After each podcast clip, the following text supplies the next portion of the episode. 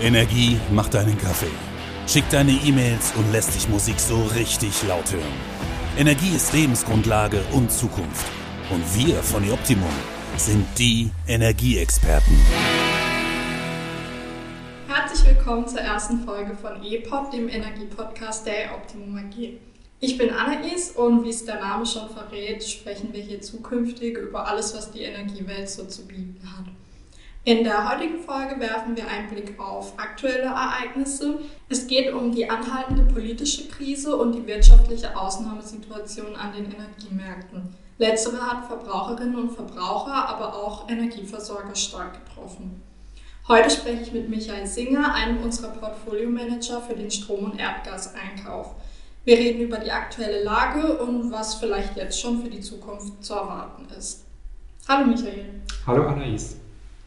Ja, man hört es ja momentan täglich in den Nachrichten. Weltweit hohe Rohstoff- und Energiepreise, beherrschende Märkte und besonders deutlich fällt es, glaube ich, jedem anhand der hohen Spritpreise auf. Aber auch Strom und Gas ist natürlich deutlich teurer geworden. Erzähl uns doch mal, was da eigentlich gerade so los ist, Michael. Ja, da müssen wir einen längeren Blick zurückwerfen auf den letzten Winter 2020-21 der sehr kalt war und auch vor allem sehr lang gegangen ist, bis in den April rein. Es hat äh, den kältesten April seit 40 Jahren gehabt. Dementsprechend waren die Gasspeicher sehr leer. Die wurden im letzten Sommer auch kaum äh, aufgefüllt. Und es hat dann im Dezember zu einem sehr knappen Angebot nach Erdgas geführt, ähm, auf der eingespeicherten Seite, aber eben auch auf der Versorgungsseite. Äh, in, Im Sommer begann es, dass äh, aus Russland immer weniger Erdgas äh, zu uns nach Europa gekommen ist und den Tiefpunkt erreichten diese Erdgasflüsse im Dezember und dadurch gab es eben einen ersten Preispeak im Dezember. Das hat sich so langsam im Herbst auf Dezember entwickelt. Und äh, nach einer kurzen Entspannungsphase Anfang diesen Jahres, äh, wir haben einen sehr milden Winter, wir haben eine sehr gute Versorgungslage mit erneuerbaren Energien, insbesondere Wind. Es waren zwei, die zwei ersten Monate waren sehr, sehr windig. Für in diesem Jahr äh, gab es dann eben jetzt zuletzt am 24. Februar, ich denke, da können wir uns alle daran erinnern, eben diese ja, Eskalation des Konfliktes, den Krieg in der Ukraine, der dann eben nochmal die Preise massiv hat ansteigen lassen. Ja, natürlich ist es sehr schlimm, was gerade in der Ukraine passiert und unsere Gedanken sind selbstverständlich bei allen Betroffenen. Schon vor Kriegsbeginn hörte man in den Nachrichten, in der Politik und bei den Energieversorgern natürlich, dass die Befürchtungen groß waren, dass weniger oder gar kein Gas mehr aus Russland kommen wird. Wie sieht es denn momentan für uns in der Hinsicht aus? Vorweg muss man sagen, Russland liefert seine vertraglich vereinbarten Mengen, aber eben auch nicht mehr. In der Vergangenheit hat Russland eben auf den kurzfristigen Märkten deutlich mehr Gas zusätzlich geliefert. Für 2021 hat es bedeutet ungefähr 25 Prozent weniger Erdgas wie noch 2019. 2019, also vor Corona, als die Wirtschaft noch äh, im, im normalen Umfang äh, stattgefunden hat. Das ist dann äh, gesunken, hat seinen, wie vorhin erwähnt, seinen Tiefpunkt äh, um den Jahreswechsel erreicht. Und seit Kriegsbeginn sind die Gasflüsse deutlich angestiegen. Wir liegen aktuell bei ca. 140 Prozent von dem, was noch in den Tagen direkt vor dem Krieg in Europa über die russischen Pipelines angekommen ist. Aber wieso sind denn dann die Preise dennoch so hoch? Das widerspricht sich ja eigentlich, oder? Ja, richtig. Wenn man nach Angebot und Nachfrage geht, müssten die Preise eigentlich fallen.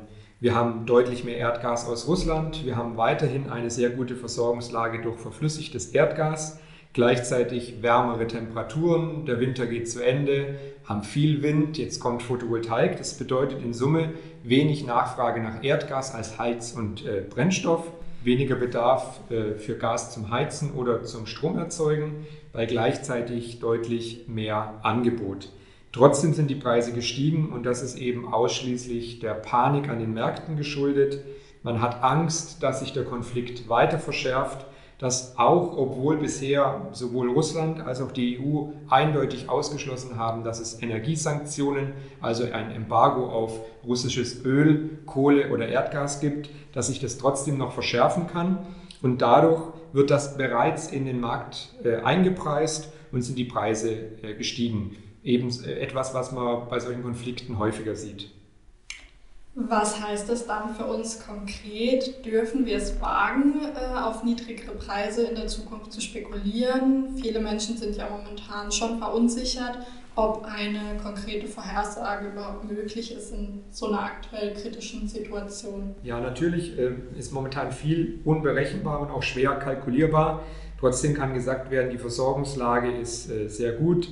Die Gasflüsse sind sehr stabil, gerade auch im Sommer wird weniger Gas benötigt. Es ist auf der politischen Ebene angekommen, aber eben auch äh, wir haben viel Wind, äh, jetzt kommt Sonne und immer dann im Strombereich, wenn wir viel Erneuerbare haben wie Wind und Sonne, dann werden eben konventionelle Kraftwerke wie Kohlekraftwerke und Erdgaskraftwerke nicht benötigt. Und somit spielen natürlich solche geopolitischen Konflikte dann auch für den Energiepreis da keine, äh, keine Rolle. Also zusammenfassend kann gesagt werden, äh, ich glaube, wir sind gerade auf dem Höhepunkt der Krise.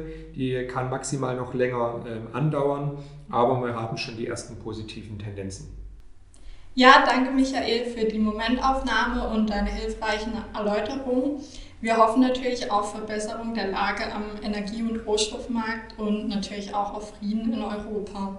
Unser Mitgefühl und unsere Solidarität liegen bei allen vom Krieg Betroffenen. Damit sage ich Tschüss und bis zur nächsten Folge. Danke fürs Zuhören.